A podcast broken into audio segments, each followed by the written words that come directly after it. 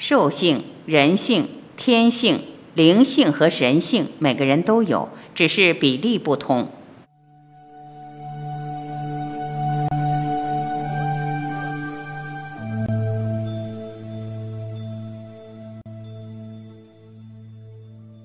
我经常说，我们的内在生命能量有五个境界：兽性、人性、天性、灵性和神性，或者说佛性。它们分别代表了五个层次的能量状态。兽性是低层次的三维能量，人性是平均的三维能量，天性是带着高维信息的三维能量，灵性是高维能量。神性和佛性是 n 为 n 趋于无穷大圆满的能量，在我们每个人的内在，这五种境界的能量都有，只是分配比例不一样。你内在分配比例是什么样，就会投影出外在的现实生命状态是什么样。当你内在的兽性占的比例比较高的时候，你投影出来的外部世界就是弱肉强食、恐惧、贪婪、执着、无奈。无常占主导的一种生命状态。如果你的内在神性和佛性能量或者高维能量占的比例比较高的时候，你投影出来的外部世界就是喜悦、自在、充满创造力、充满了爱与慈悲的生命状态。外面世界显化的任何一种相，是你内在决定的。我们的心智模式就是心灵内在的智慧模式。如果是倒梯形。那整个心智模式比较好，即高维能量占的比例比较多，投影出来的世界就是同等的结构，美好的事情占的比较多。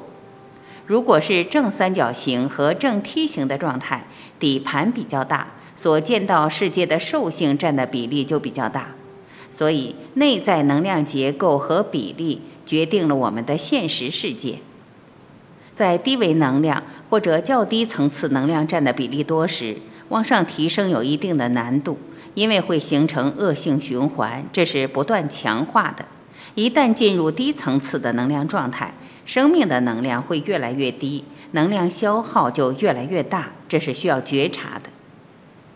我们在不同层次上的认知，哪个层次的认知占比较大，你的生命在现实中呈现的这种状态的比例就越大。这是一个非常简单的逻辑。如果迅速把自己内在的能量结构由正三角形变成倒三角形时，就会进入一种良性循环，使得你身边一切美好的事情会不断的连带发生而产生共振。你会发现身边的人事物变得越来越美好。随着年龄的增长，你对时空、对周围世界的看法会越来越美，也就是进入了一个正循环系统。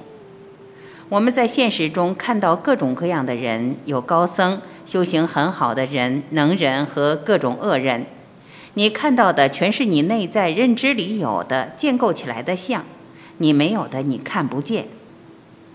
我们不需要追随外在的任何所谓的智者大师，那是你投影出来的。在你投影出他的当下，你和他共振相应，他印证了你内在有这么美好的能量。只是你能不能让这种美好的能量在你内在放大？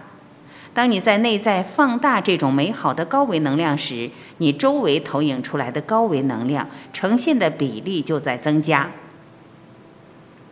修炼是让我们高境界能量多一些，低境界能量少一些。我们在当下被高境界能量统御的时间多一些，被低境界能量统御的时间少一些。修行不在外面，而是以内在能量结构调整作为前提，也就是投影原理的能量转化才是根本。